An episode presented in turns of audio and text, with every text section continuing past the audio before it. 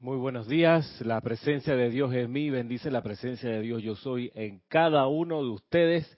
Mi nombre es Ramiro Aybar, estamos comenzando una edición más de este programa Cántaro de Confort por las señales de Internet, por la señal de Internet de video y, de video y audio de Serapis Bay Radio y Serapis Bay Televisión. Bienvenidos a esta oportunidad en que consideramos un aspecto más de la enseñanza de los maestros ascendidos para todos ustedes que de algún modo han sentido ese campanazo espiritual del despertar que solo es posible cuando uno se cansa de la tontería de los sentidos, se cansa del ruido y decide proceder por un sendero espiritual de cultivo y de crecimiento. Está Edith aquí en la, cabina para sus preguntas o sus comentarios son siempre bienvenidos, los animo por la plataforma de Skype para que nos lo hagan llegar a todos ustedes, en especial a los que se están sintonizando o están resintonizándose, que por alguna razón u otra no lo han podido hacer en días pasados, pues bienvenidos una vez más a cada uno. Saludos, un abrazo grande, bendiciones a la llama en el corazón y a la inteligencia divina que pulsa allí. Una de las cuestiones que hemos considerado en clases anteriores acerca del sendero este de cómo lograr la paz es que una de, de las malas concepciones o errores es creer que el sendero espiritual es para lograr no tener nunca más ni un solo problema. problema. Craso, fatal error de la conciencia humana que busca que las mareas, la actividad cese. Bien lo decía un maestro ascendido que la gente en general no tolera mucho porque le dice las cosas como son. Y cuando, cuando hay seres que dicen las cosas como son, que hacen las cosas como tienen que hacer, la conciencia dormida o perezosa de la humanidad se resiente y se molesta. Hay varios maestros ascendidos de la jerarquía que tienen esa peculiaridad, que no te embolinan las cosas, no te ponen la píldora doradita para que te caiga bien la píldora, inclusive al aspecto. Hay, hay, varios maestros ascendidos que no tienen ese modo de actuar y ellos prefieren, para cortar el tiempo, ir directo al grano. Uno de esos maestros, el maestro ascendido Hilarión, Johan del quinto rayo. Otro maestro, el maestro ascendido Serapis Bey, Johan del cuarto rayo. Y otro maestro, el maestro ascendido El Moria. Estos tres maestros no se andan con vueltas van directo a lo que van, porque tienen otras cosas que hacer, digamos. Entonces, vamos a resolver cada uno de los expedientes en tres patas, como dicen aquí en Panamá. Vamos a resolverlo, como dicen en Chile, al tiro. O sea, disparando y sonando, ya, nos fuimos. Resolvimos el asunto. Como el partido ayer de Estados Unidos con Panamá, ya, los 20 minutos 2 a 0, adiós, se acabó. No que vamos a especular echándonos para atrás. Gente de rayo azul, de rayo blanco, de rayo verde, son personas que no se andan con vuelta.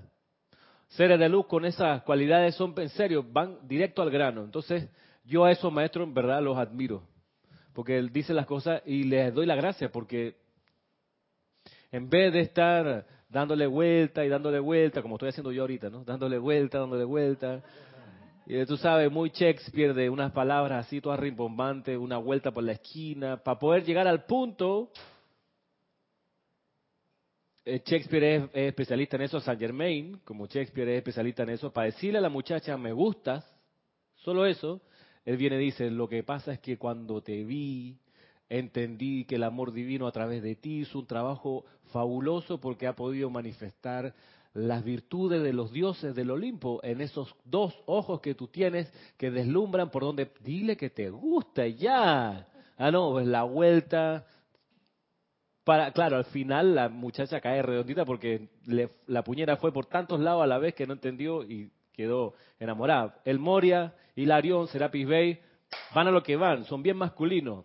Tan ¿Qué es lo que dice el Maestro Sentido del respecto de, lo que nos compete aquí? Es que todos buscan una religión cómoda. Y ese todos, como el chiste, dijo todos. ¿Saben ese chiste, no? No. ¿No? Está la guerrilla, baja de la montaña y asaltan un un monasterio de monjas. Entonces las, las forman a todas en el patio y sale el comandante de la guerrilla y les dice, miren, hemos decidido tomarnos este, este monasterio y aquí decidimos que las vamos a violar a todas. Y sale una monja chiquitita, da un paso adelante y dice, no, por favor, a la madre superiora no. Y la madre superiora, cállate, dijo a todas, dijo a todas.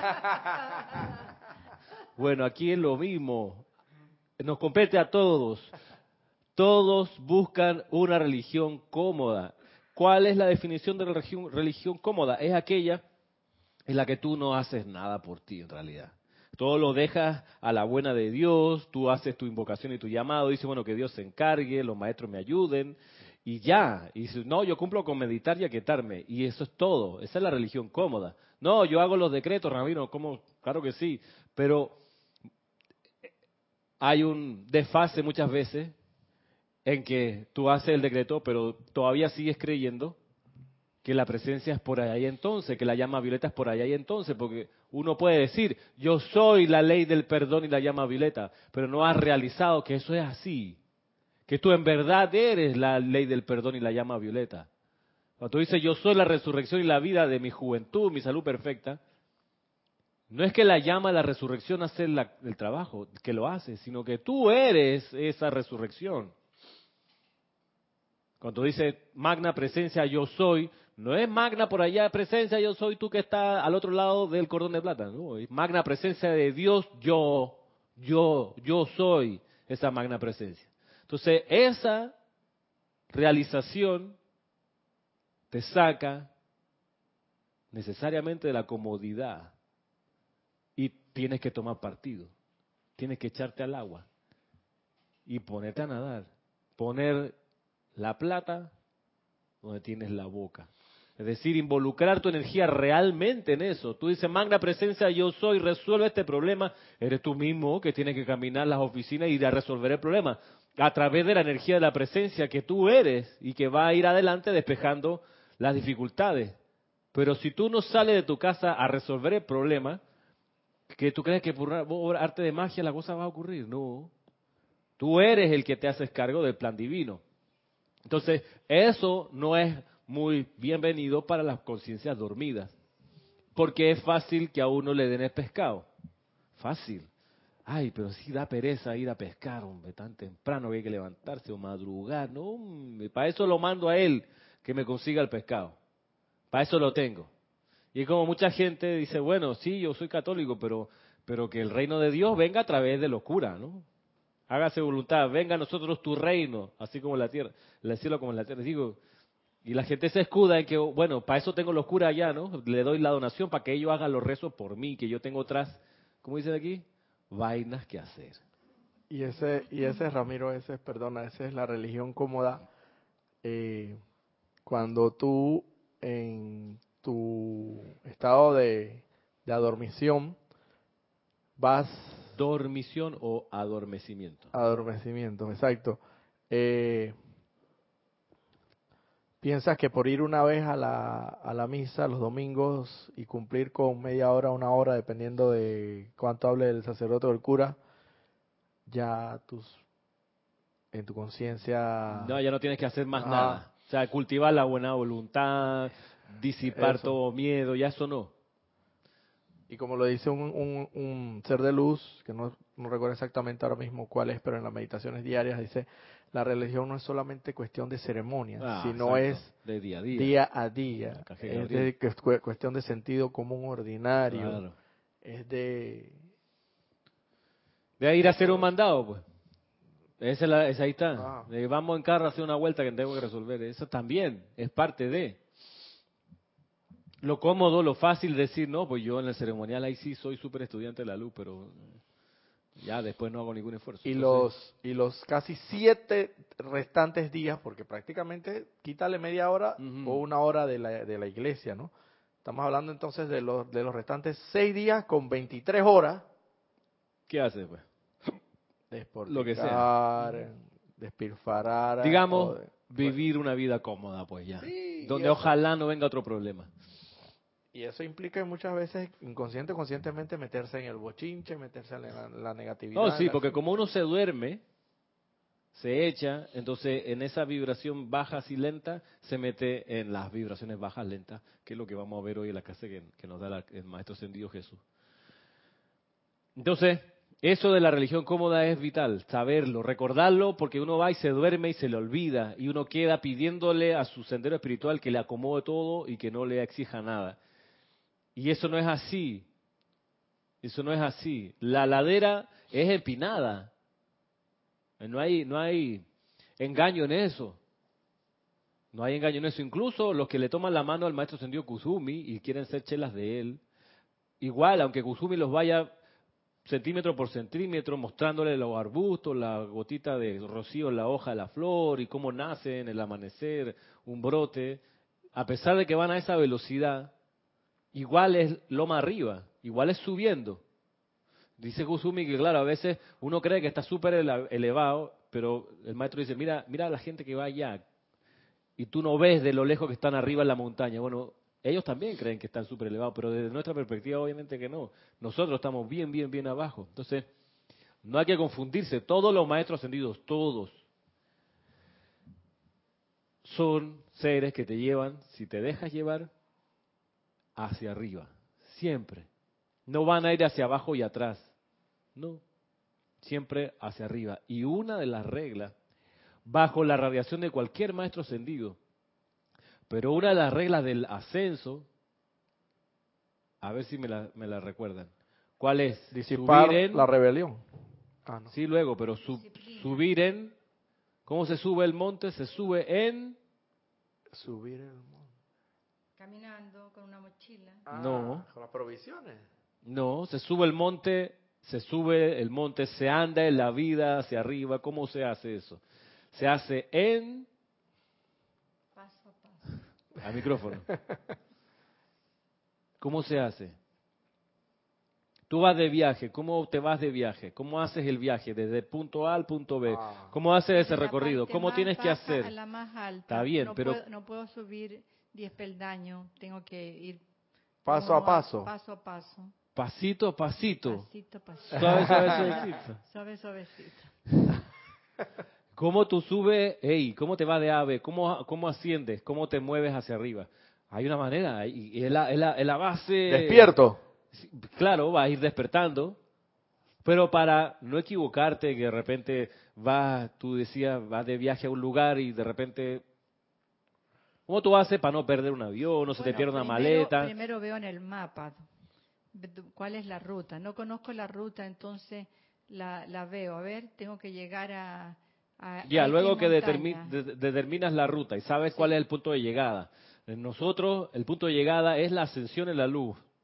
¿Cómo, ¿Cómo sabemos que el viaje que sea aquí en el plano de la forma, el viaje que sea, de, sea de la casa a tu oficina, de la casa la- a ver a tu pariente o de la casa a ver a otro país, siempre, aunque sea ese desplazamiento horizontal en la Tierra, o en avión, lo que sea, siempre en nuestra conciencia debe ser un viaje, un sendero espiritual hacia arriba en pos de lograr la ascensión en la luz como maestro ascendido.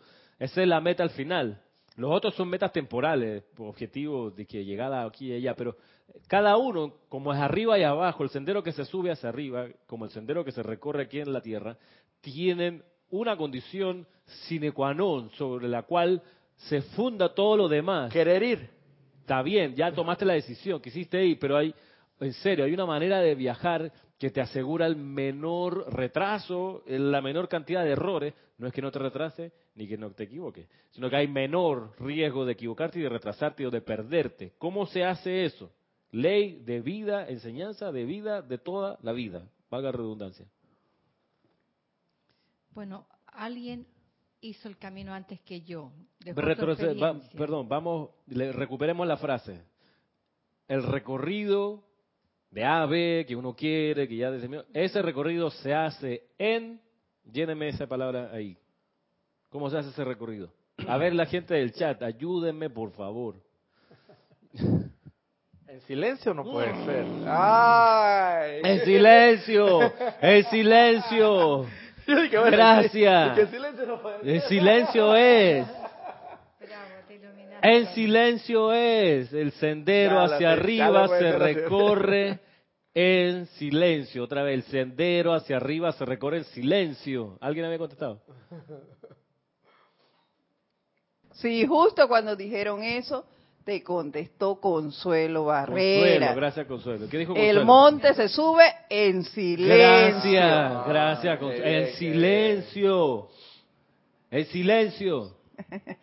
Y Adriana Sarina desde Alemania dijo que el recorrido se hace consciente. Se va, se va, digamos que la conciencia se va despertando, es la, pero se puede dormir, ahí está el problema, cuando uno no practica el silencio.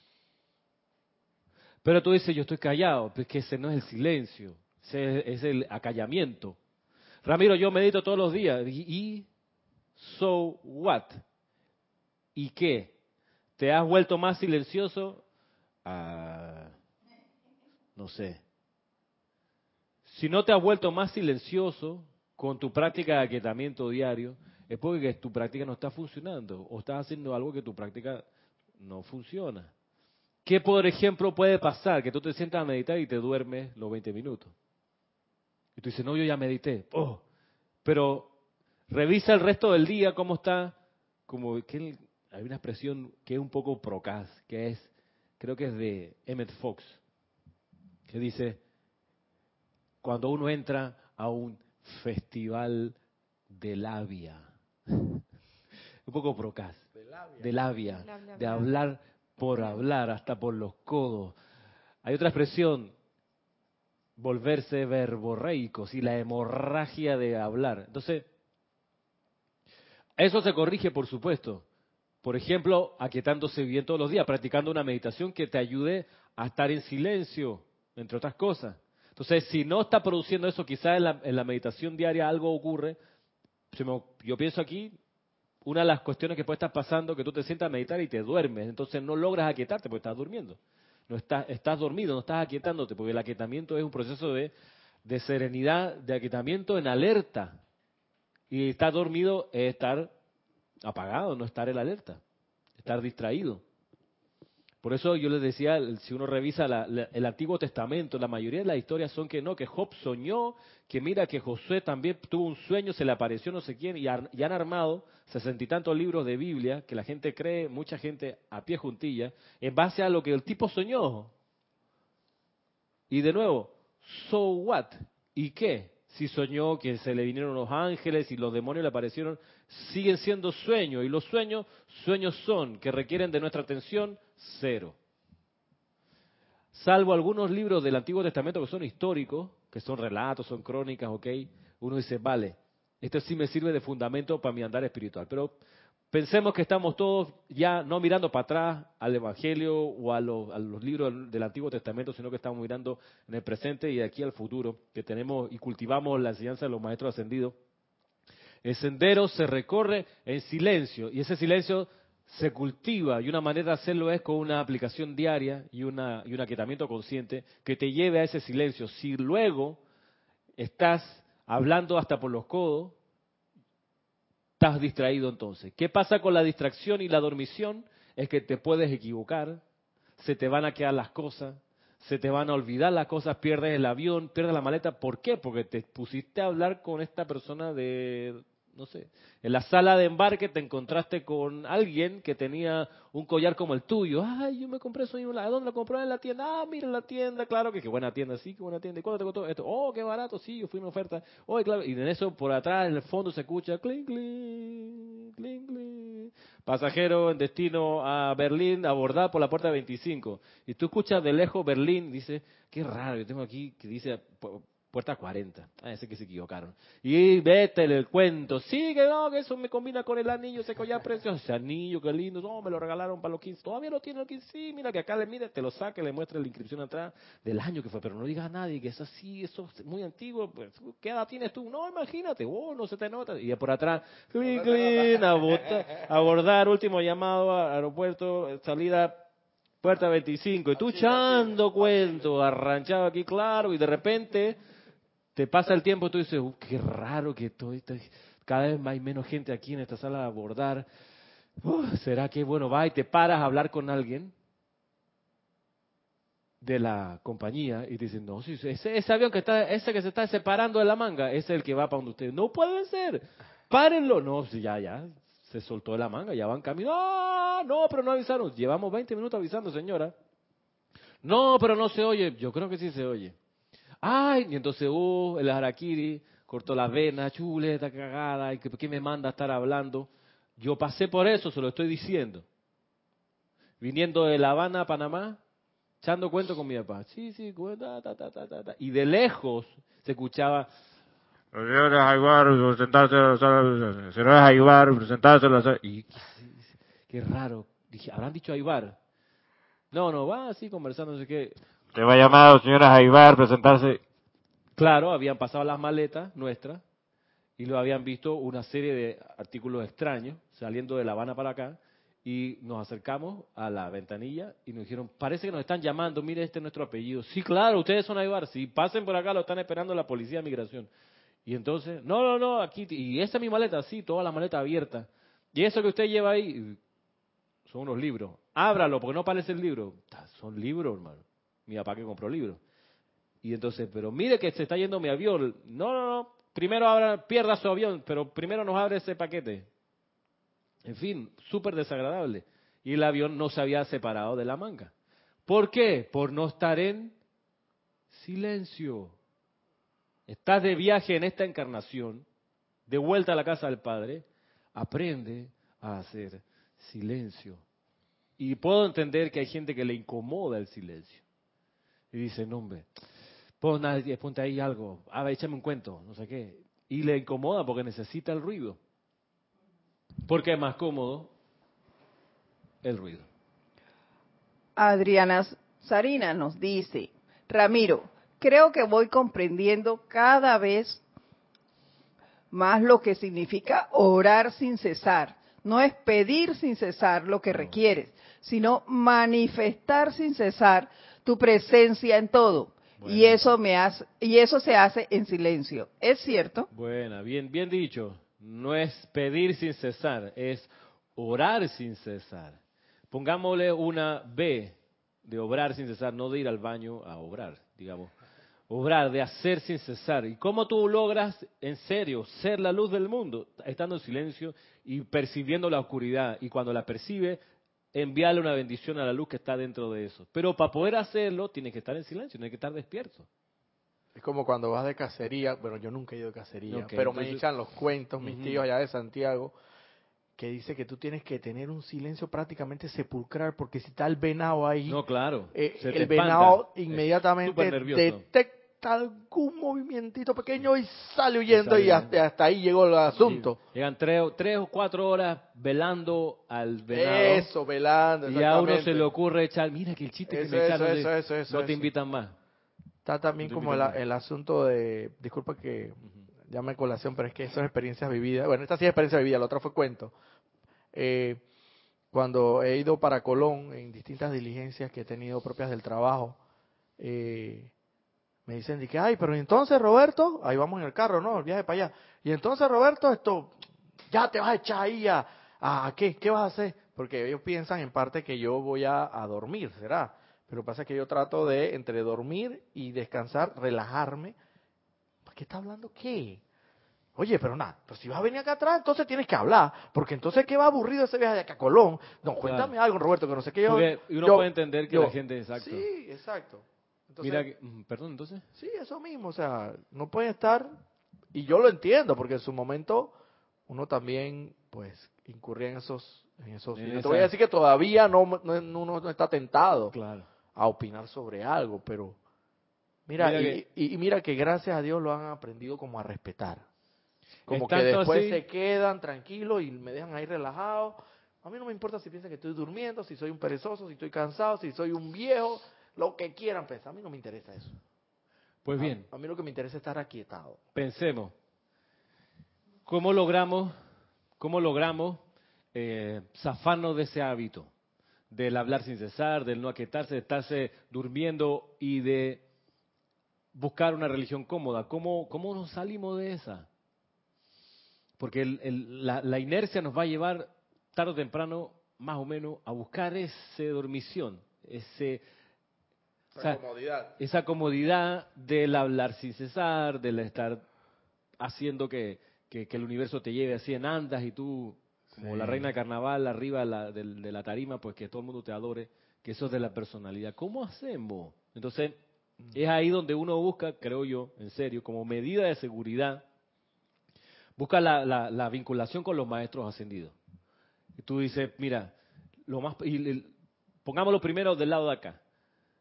Uno sabe que el riesgo aquí en la tierra es a dormirse. Bien lo decía Jorge, hasta minuto antes de la ascensión uno puede dormirse y puede mirar para el lado y, y distraerse. Eso es así, es, es guerra avisada. Encarnamos y encarnamos de visita, jugando en el estadio del equipo contrario, con las reglas del equipo contrario. Las reglas del equipo contrario son las reglas de la inercia, de hablar sin cesar, de criticar sin cesar, etcétera. La maledicencia, todo eso. Son las reglas de acá. Encarnamos a propósito para hacer luz en el mundo, disipar la oscuridad, esa oscuridad. Entonces, como medida de seguridad, ¿cómo uno hace para protegerse de eso? Bueno, una de las maneras es buscar la vinculación con un maestro ascendido. La semana pasada, el, el amado señor Gautama, empiecen ustedes, es el señor del mundo. ¿Ok? Él tiene que ver con todas las tres evoluciones, son millones de seres. Tiene que ver con, además con el plan divino que la guardiana silenciosa le muestra. Tiene que estar pendiente del plan divino como lo ve, de la guardiana silenciosa y el plan divino cómo se realiza. Y ese plan divino es, en nuestra mente no cabe, o sea, es inmenso. O sea, tiene que ver con el plan divino de los retiros, el plan divino de los cinturones de gas, el plan divino de la lluvia, el plan divino de la naturaleza, la primavera, el otoño, verano, invierno, el plan divino de un bebé recién nacido, todo eso inmenso, los gobiernos del mundo, la situación económica, eh, ey, la navegación por aire, por mar, por tierra, todo eso es parte de la conciencia del señor Gautama y mucho más, los rayos masculino y femenino que entran a la tierra, los guardianes que lo sostienen. O sea, con todas esas ocupaciones, el señor Gautama, no lo estoy inventando, lo, lo bien lo vimos la semana pasada, nos dice, invóquenme, soy su amigo. Nunca estoy demasiado ocupado para ustedes. Entonces, una manera de salirse de la, del riesgo de dormirse es buscar la vinculación con un maestro ascendido. Tú dices, bueno, quizás mi feeling, mi sintonía no es tanto con el señor Gautama, es con otro, o puede ser con un arcángel, con un Elohim. Pero esa es una medida de protección y seguridad en esta época y en estos lugares aquí en el plano de la forma donde todavía está la efluvia muy activa y muy invisible que penetra la conciencia de la humanidad. Entonces, para no volver a dormirse, insisto, una medida de seguridad es esa, buscar la vinculación con un maestro ascendido. ¿De dónde van a venir generalmente los chascarros y las, los reveses y las incomodidades? Podamos, podemos decir que van a venir en general de la, de la gente que uno tiene cerca, en general. Especialmente de la familia y de los amigos.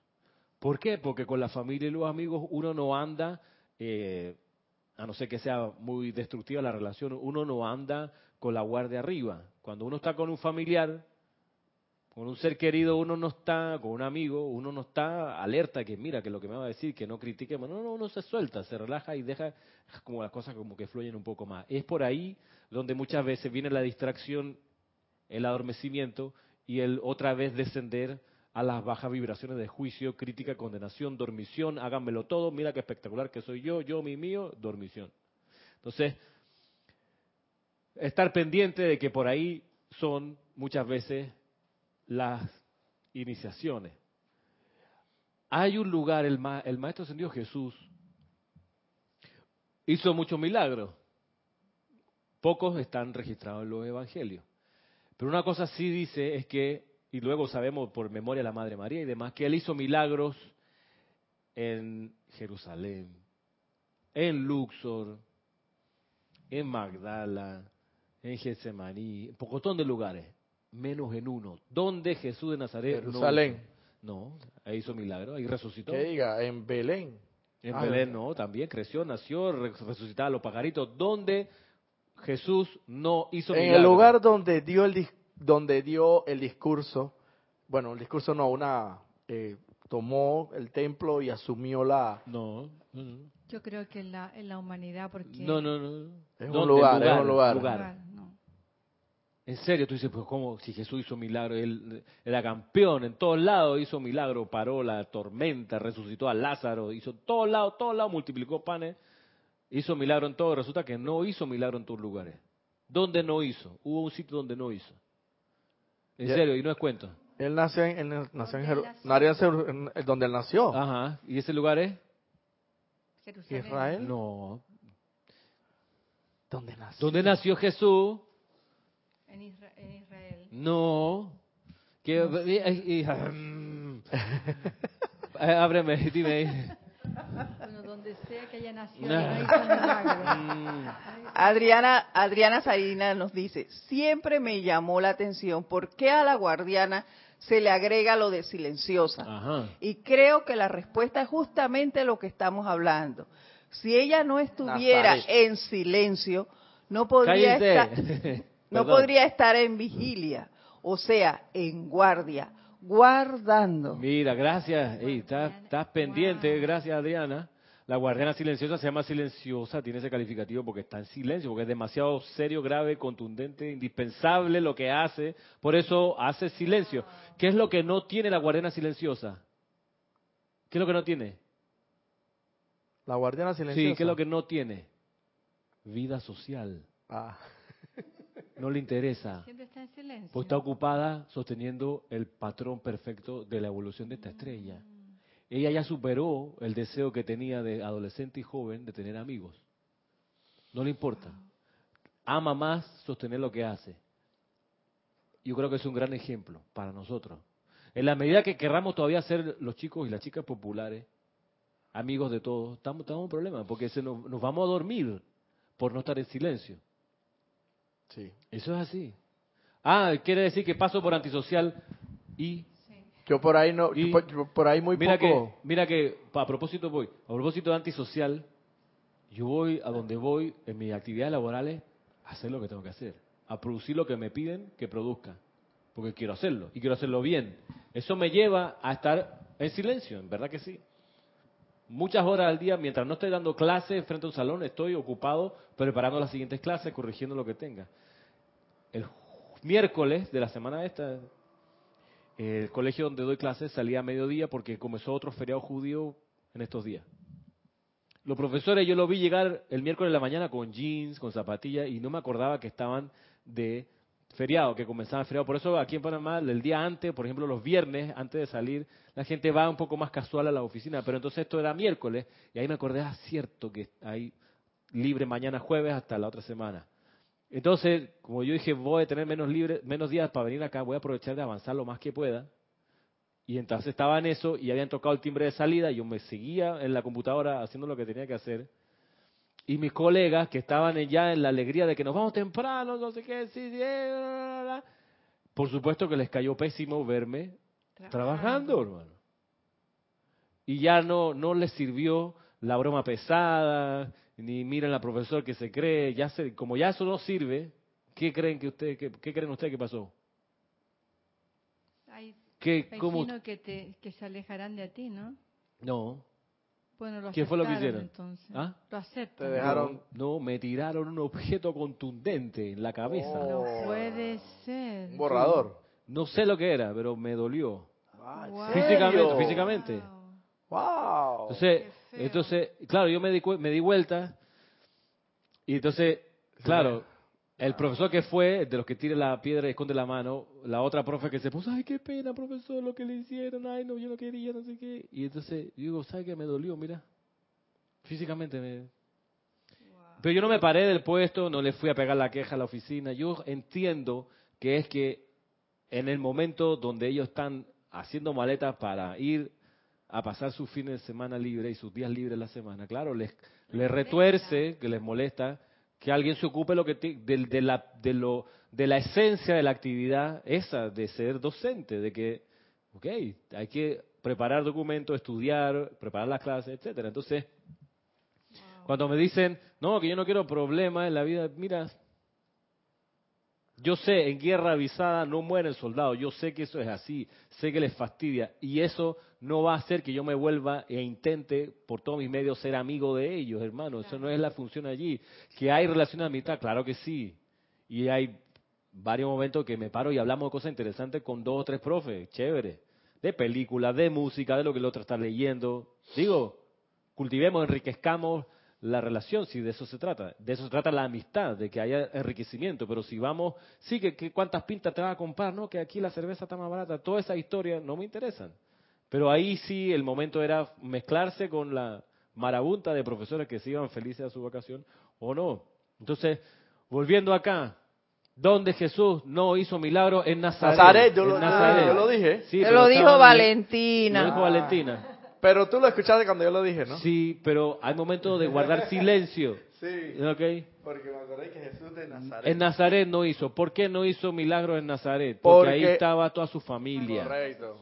Su gente. Que no, que no. no, no, tú, Jesús, hace más Hay un dicho milagro aquí. que nadie es profeta en, En su, tierra. tierra. Salvo que la tierra, la gente, te vean regresar como otro ser, que tú para ellos hayas muerto y que vengas como otro individuo, que fue finalmente, por ejemplo, lo que le pasó al señor Gautama, lo veíamos la semana pasada, donde él se va de su palacio y abandonando a su esposa y su hijo recién nacido y a los años regresa, pero ya era otro ser, ya era el iluminado.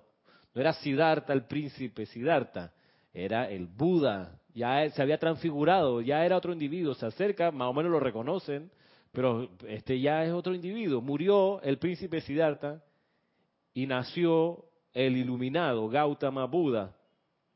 En ese solamente así los familiares, los amigos de antaño van a poder comulgar con tu fe, con tu creencia, con tu conciencia. Si te siguen viendo como el pariente, como el amigo de la infancia, nunca vas a poder hacer un milagro con ellos, jamás, Sí. porque no lo van a aceptar, porque en su mente tú sigues siendo, como mi mamá, Ramirito. Claro. Allá en el chat algo. No, Eric Campos, que también había dicho en su hogar, casa o hogar, fue que el maestro no hizo Bueno, ningún milagro. En Nazaret, digamos. El otro Entonces- asunto que yo te iba a comentar, Ramiro, y disculpa, es que yo no conozco muy, la verdad no conozco, no tengo memoria de eso. De hecho, es un ejemplo mío de vida. Eh, yo no conozco ningún muchacho popular, Habla, habla al micrófono. un muchacho popular que, que, que en silencio. O sea, no. No, no, no. Cuando yo fui popular, y no sé si todavía lo sigo siendo, y de eso, pues, precisamente me ha costado bastante, bastante esto, romper ese hielo para poder entrar en, en el silencio, porque la gente te jala para acá. ¡Hey, Roberto! Ven acá. ¿Y, ¿Y qué fue lo que me contaste la otra vez? Y recuerda, y ven acá, pero ¿y qué haces por allá apartado? Ven acá. Porque en su momento, pues, no te voy a negar. Yo era muy, tú sabes, no es que no era, lo sigo siendo, pero ya internamente de otra manera. Pero era muy chistoso, que no sé qué, y de cualquier cosita yo iba y, y hacía un chiste y, y todo el mundo quedaba reído y ah, Roberto, Ahora bien, muy ajá. popular y todo el mundo se ríe y qué bien la pasa uno con él. Y, y ni hablar de los arranques y aquellas cosas, ¿no? Las Claro, parrandas, Dios claro. mío. Ahora bien, mientras uno está hablando, ¿qué es lo que no está haciendo? Escuchando. Escuchando. Entonces, si la presencia yo soy habla en la queda y pequeña voz, no hay un chance de escuchar ese soplo que te dice, Pasajero embarcarse por la puerta 40. Pasajero en destino a Berlín, embarcarse por la puerta. tú no oyes la queda voz, porque estás echando cuentos, hablando hasta por los codos. O por último, pues, no haciendo silencio. Entonces, de ahí lo crucial, el sendero se recorre en silencio. Como tú salvaguardas ese silencio buscando la vinculación con un maestro ascendido. Y cuando digo buscando la vinculación con un maestro ascendido es insistirle tanto, es como vimos con, con Doctor Strange. Cuando Doctor Strange enfrenta a Durmamu, una y otra vez, Durmamu, mira que no vas a poder hacer, para, y lo mataba. Dos segundos, Durmamu, así, haciendo su invocación. Tú agarras a un maestro y dice, y todos los días, cada minuto, si te acuerdas, por lo menos una hora fija, o durante el día, maestro tal, camina la tierra a través de mí. Vierte a través de mí tu amor. Muéstrame lo que tengo que hacer. Hazme comprender la ley, el aprendizaje de esta situación. Camina la tierra a través de mí. Así, insoportable. Y cultivando mucho silencio, porque entonces va a necesitar estar en silencio para ver las oportunidades que hay para servir. Porque si está uno en no silencio, no va a ver las oportunidades para servir. No va a haber la oportunidad para bendecir. No se va a dar cuenta, por ejemplo, de la mala voluntad que uno le puede tener a algo o a alguien. Eso de repente tú te das cuenta porque te dice, lo sentiste, bestia, le, le tengo mala onda a ese tipo. ¿Y por qué le tengo mala onda? No sé, viste. No lo hubiera percibido si estuviera hablando aquí.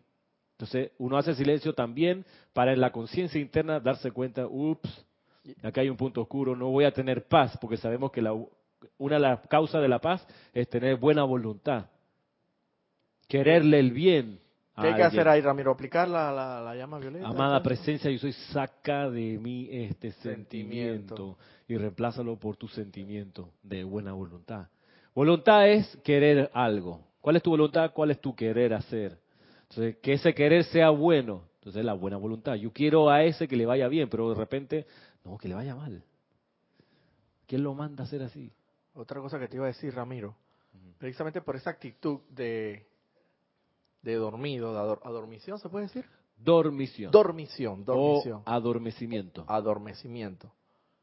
Precisamente por eso es que no hay lo que estábamos comentando. O sea, no ahí no hay almagedón que, que afrontara, que enfrentara. No. Porque sencillamente tú dices, como dices tú, ah, allá hay el que, que, que- que el- como dices tú, el, el deseo, el mal deseo, Claro. ah, que, que se estrella si quiere, no sé qué, ya ahí está la comodidad, pero no deseas asumir y decir, ven acá, aquí hay un sentimiento distorsionado, que estoy, que tengo una sensación, Claro. y yo tengo que trabajar en esto, y ahí es donde viene lo que estábamos comentando. Entonces, el perdonar, el perdonar no es una religión cómoda. No.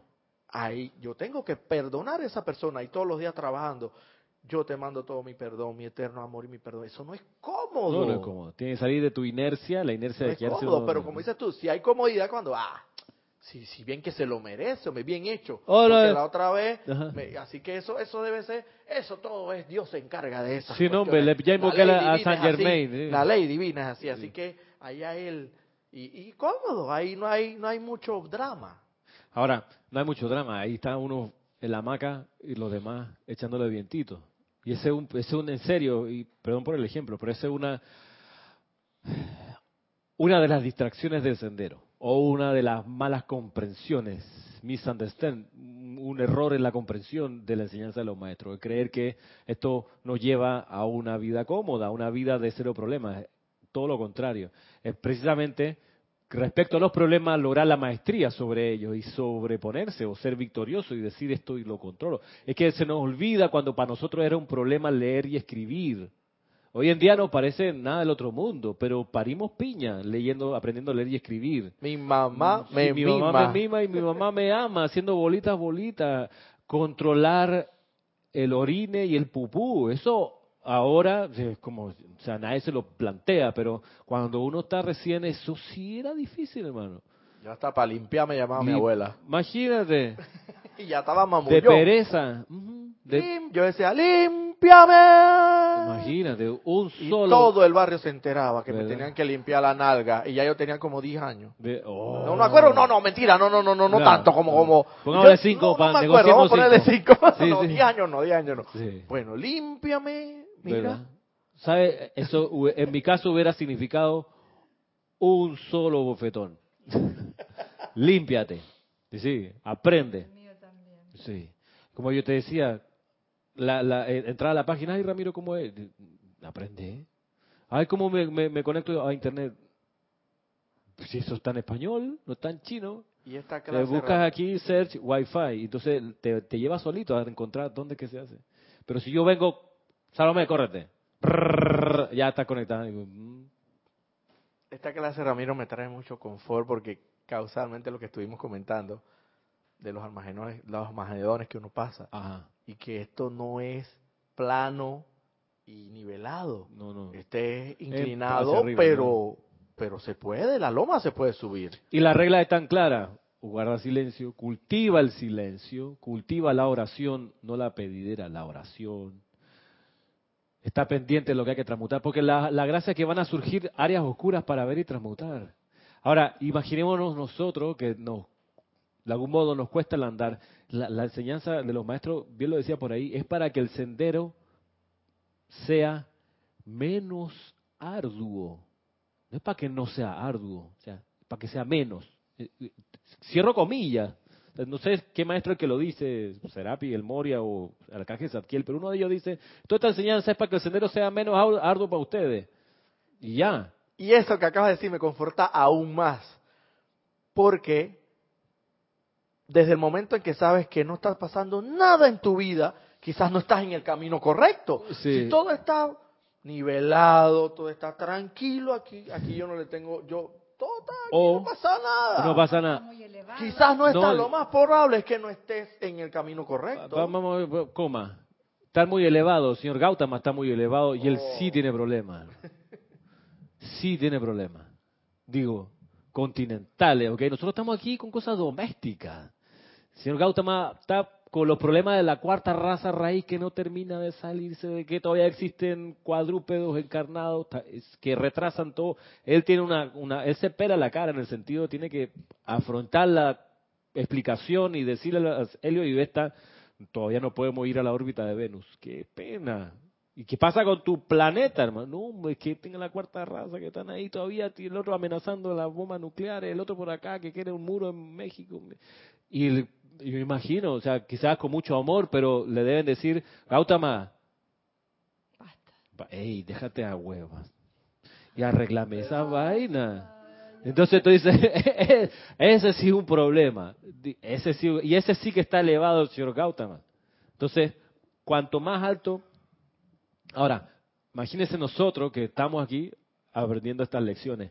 Las masas de la humanidad que no saben nada, que Ay, están dormidas.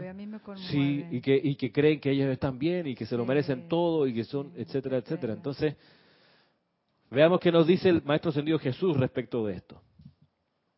Miren ustedes, dice, por más que se dio mi encarnación, que logré la maestría y ese ejemplo, y que otros han venido con gran luz, mientras haya seres no ascendidos que utilicen los centros creativos de pensamiento y sentimiento para mover esta bella luz de manera discordante, establecerán las marejadas de diversas cualidades de ira y aflicción, y en eso consiste el velo humano.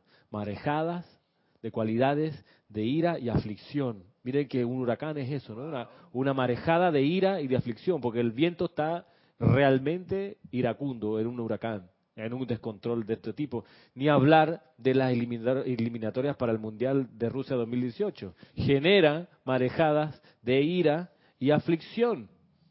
Yo no sabía cuán serio es, pero leía hoy un artículo de la BBC de un colombiano que escribe, mire, yo fanático del fútbol, soy colombiano, y pero me impresiona el nivel de fanatismo y de emoción que le meten en Argentina todo esto. O sea, hay programas de comentaristas de fútbol todas las 24 horas y son paneles de 10, 15 individuos hablando de mal de todo, por qué no funciona, porque sí. Entonces esos tipos, uno decía eh, que si Argentina no clasifica para el Mundial es una catástrofe nacional. Imagínense usted las mareas que mueven esa cantidad de emociones así. Bueno, ni hablar de otras, digo, para marejadas eh, tenemos de todo tipo. Entonces, marejadas de energía discordante. Y eso el Maestro Ascendido Jesús lo plantea respecto de las masas que están envueltas en esas marejadas, ¿ok? Y que están dormidas en ellas y, quizás no saben cómo salir de, esa trampa. Dice Jesucristo Ascendido. Esa es la agitación de la energía electrónica que los centros de pensamiento y sentimiento de la humanidad, así como también la palabra hablada y las actividades de los vehículos físicos han vomitado.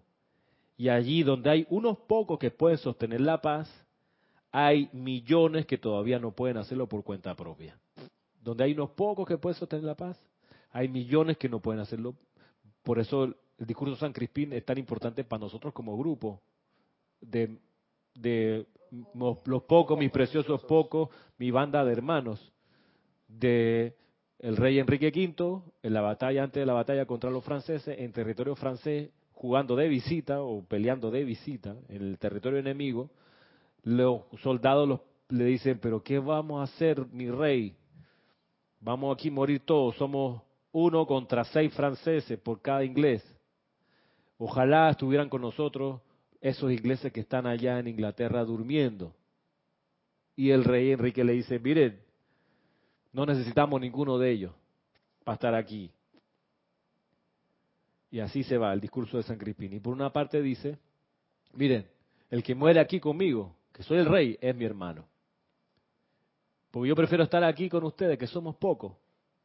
Mi banda de hermanos, mis preciosos pocos, y enfrentar esto, porque como salgamos victoriosos de esta batalla, como salgamos victoriosos, más gloria va a ser para nosotros.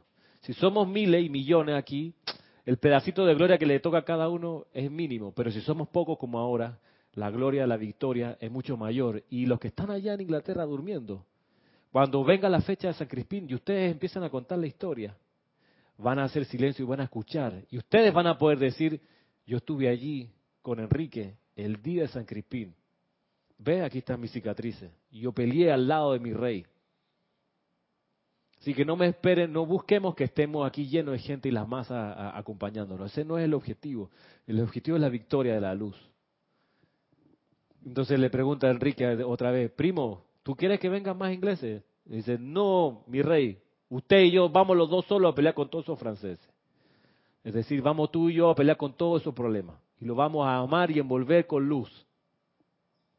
Entonces eso uno lo sabe, pero las masas están ahí, no lo saben, y de estas masas de humanidad están envueltas en estas marejadas de ira y de aflicción, que a veces esas esa, esa marejadas estallan en un pariente, que se vuelve iracundo, muestra una aflicción y te lo tiran en la cara. Esos colegas que te tiran un artefacto por la cabeza, porque no saben su desazón por dónde viene y te echan la culpa, como a Jesús en la cruz, digo, guardando las proporciones. Entonces dice el amado Jesucristo ascendido, a medida que anclamos cada vez más equilibrio divino y paz divina a través de sus propias llamas, y que eso se expande y comienza a aquietar las energías de las que hablé, que constituyen el velo de Maya, cuando se aquiete lo suficiente, el velo dejará de existir. Y es meramente, es meramente bella luz electrónica, y el aquí y el allí serán solo uno. Cuando nos aquietemos lo suficiente y esa, ese anclaje que los maestros han vertido se expanda más, dice, el velo dejará de existir y va a desaparecer la separatividad. El allí y el aquí serán solo uno. El allí y el aquí serán solo uno. No habrá separatividad. Entonces, cada persona que ha sido criada en contemplación, que ha llegado a un punto de paz, que ha llegado a un punto de concentración unipuntual de mente, que ha sido humilde y desprendida en servicio, ha llegado al punto de pasar a través del vero por un momento. Y algunos han tenido la gloria de ver la presencia y la hueste angélica y los diversos miembros de su reino. La gran prueba consiste en traer de vuelta esa paz y bendición que se recibe en tales momentos de elevación y darla sin perder esa virtud, si bien dejarla fluir desde ustedes. Cuando haya por todo el planeta la cantidad suficiente de corrientes de vida que mantengan la energía armonizada sobre en y alrededor de estas grandes ciudades será exactamente como bálsamo sobre aguas turbulentas y tendrá el efecto de lagos plácidos en vez de mares turbulentos. Estos grandes lagos de energía eran magnetizados y sostenidos por estudiantes entrenados, y al ir aumentando ellos tendrán el mismo efecto que los electrones al tiempo que se expanden y se encuentran con otros electrones. Estos lagos de paz crecerán hasta que el mar turbulento haya sido aquietado por completo. Y entonces tendrán una atmósfera planetaria de paz cósmica a través de la cual ninguna discordia puede seguir existiendo. Y este, este, este es uno de los célebres discursos del, Maestro Ascendido Jesús, que el, discurso completo está en el diario Puente de la Libertad Jesús, cuando habla de esta posibilidad, de que sobre las ciudades haya estos lagos de paz, que en vez de la que en vez de que las masas sean asoladas por estas marejadas de ira y de confusión y de aflicción, se puedan sostener y descargar estos lagos de paz. Ahora, el requisito dice acá, es que se requiere que sean magnetizados y sostenidos por estudiantes entrenados. Y esa es una de las cuestiones. Bien, tú dices, yo ya tengo este conocimiento, Ramiro, yo yo puedo hacer ese ejercicio de magnetizar y sostener un lago de estos, pedirlo a la guardiana silenciosa, a los seres de luz hay que pedirlo, Este, pero la cuestión es, mira, no es suficiente, hermano. Se necesitan estudiantes, es plural. Estudiantes entrenados. O sea, gente que tú le has podido dar las, las directrices y los lineamientos para poder hacer esto bien. Significa que contigo no puede morir la enseñanza. Que la persona, ah, no, Ramiro, mira que desencarné. Y la pregunta va a ser, ¿y quién, a quién dejaste en tu lugar? Porque ahí está la cuestión, no, hombre, desencarné y no le enseñé a nadie. Y entonces el lago se va a la porra. Y entonces vienen los, ayala, los, ay, si hubiera comprendido, si tan solo hubiera comprendido, ups, esa sí se me fue, Ramiro, chuzo, no la vi venir. Bueno, te la estoy diciendo. Conoces esto, entonces vaya y desencarna. La pregunta va a ser, ¿a quién dejaste a cargo de sostener la actividad? Oh, sí, claro, hay seres que pueden hacer esto por su cuenta. Jesús, Gautama, seres ascendidos, Lady Leto, por ejemplo. Lady Leto es famosa porque antes de ascender, ella sabía de conocimiento, sabía de la existencia del gran director divino y con, en coordinación con él invocaron una serie de corrientes de energía sanadora y disiparon unas plagas que había en Europa. Vale. Pero ella, una golondrina no hace verano, hermano. Entonces, aquí está la cuestión de cómo tú te preparas para entrenar a gente, para enseñarle cómo es que, primero decirle esto es una posibilidad y luego cómo es que se hace.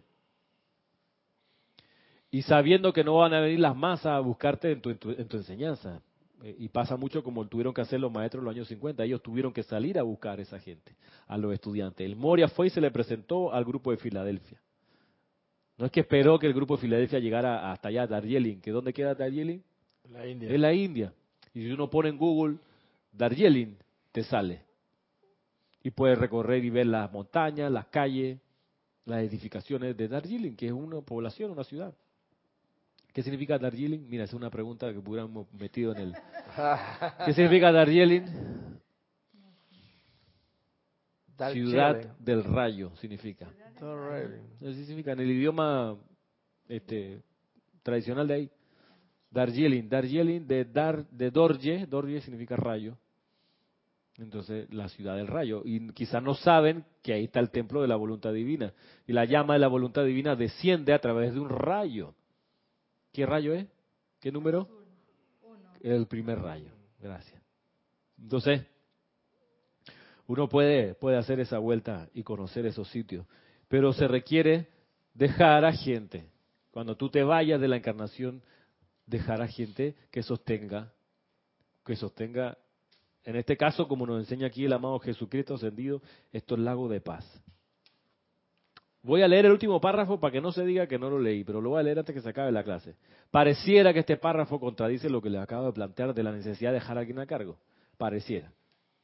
Pero veamos, veámoslo bien. Dice el amado Jesús, vivimos para crear este reino del cielo en la tierra y podemos crearlo únicamente estableciendo paz individual, colectiva y luego planetaria sobre la superficie de la tierra. Como les decía, como hemos visto toda esta clase, la paz es sine qua non. La paz es la piedra angular. O sea, si no está la paz, se cae el techo. Esa es la piedra angular que sostiene las dos partes del techo. Está en el ángulo.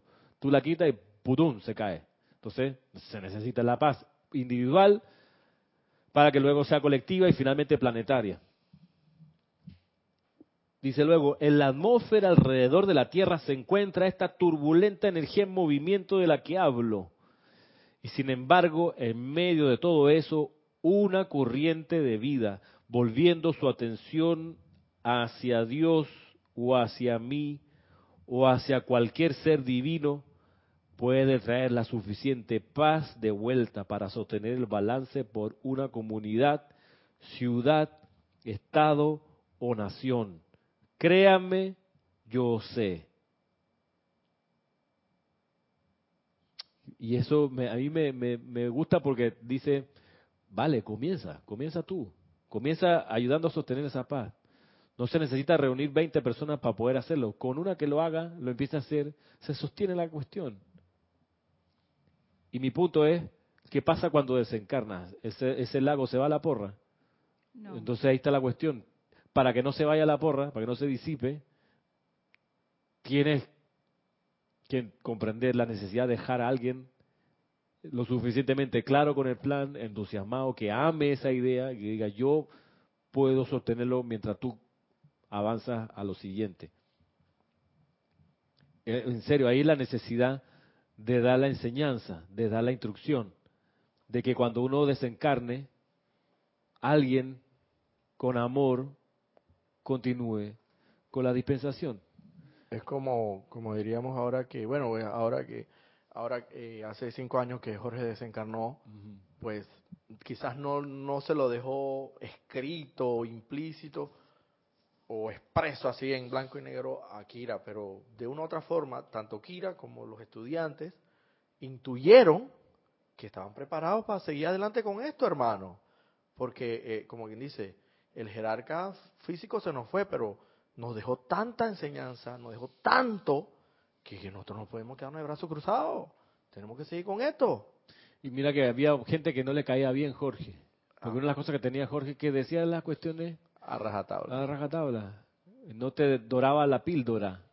No te ponía pañitos tibios en la herida. Te decían, mira la herida, hermano. ¿Qué vas a hacer con eso? Porque a uno le encanta la herida, ¿no? La- el defecto que uno tiene. Y le da vuelta y lo acaricia y lo mantiene allí.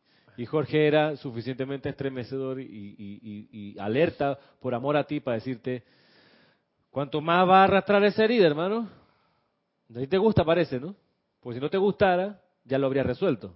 Entonces, ese tipo de verdades así, ¿verdad? Que, estremecía el palo, ¿no? Y se caía la hoja seca. Esa- ese, ese montoncito de imperfecciones que te encantan, o sea, que las mantienes porque te encantan, o sea, no venga con cuenta. Y eso eh, uno al paso del tiempo lo valora porque te, te ayudaba a encarar rápidamente uno tras otro los expedientes y saliendo de ellos. Vamos, vamos al siguiente, vamos al siguiente, porque esto se pone más interesante cada vez. Entonces, todavía, pues con la suma y la resta, como que era 2 más 2, y como no practiqué como quiera. Entonces, sal rápido de eso para ir a lo siguiente, a 25 por 500 mil. La caravana va avanzando, la caravana va avanzando, te estás quedando. La loma sigue, hermano, y sigue subiendo, así que aprovecha que todavía la, la caravana está, está funcionando. Vamos a quedar hasta aquí por hoy. De recordando pues con la conciencia adquirida o por adquirir de que los maestros ascendidos están ahí disponibles para cada uno de nosotros sin excepción.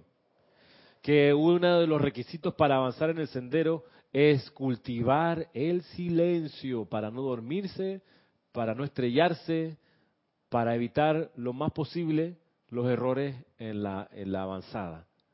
También desde la conciencia de que es posible pacificar los lugares en los que estamos, con que uno lo empiece a hacer y diga como misión en la vida, como vocación, me voy a dedicar a magnetizar estos lagos de paz que se pueden energizar desde los seres que ya tienen el momentum de paz, como por ejemplo el señor Gautama, Jesucristo ascendido, el arcángel Uriel, el Elohim de la paz y tantos otros seres, el señor Surya, la hermandad de la paz, pedir ir a ese retiro a que te enseñen a ser una presencia comandadora de paz. Y así hay maneras de lograrlo. De modo que al final seamos también capaces, y con eso terminamos, de dejar a alguien a cargo en el puente de mando del- de la nave que uno haya podido construir. Será entonces hasta el próximo sábado a la misma hora. Muchas gracias, mil bendiciones.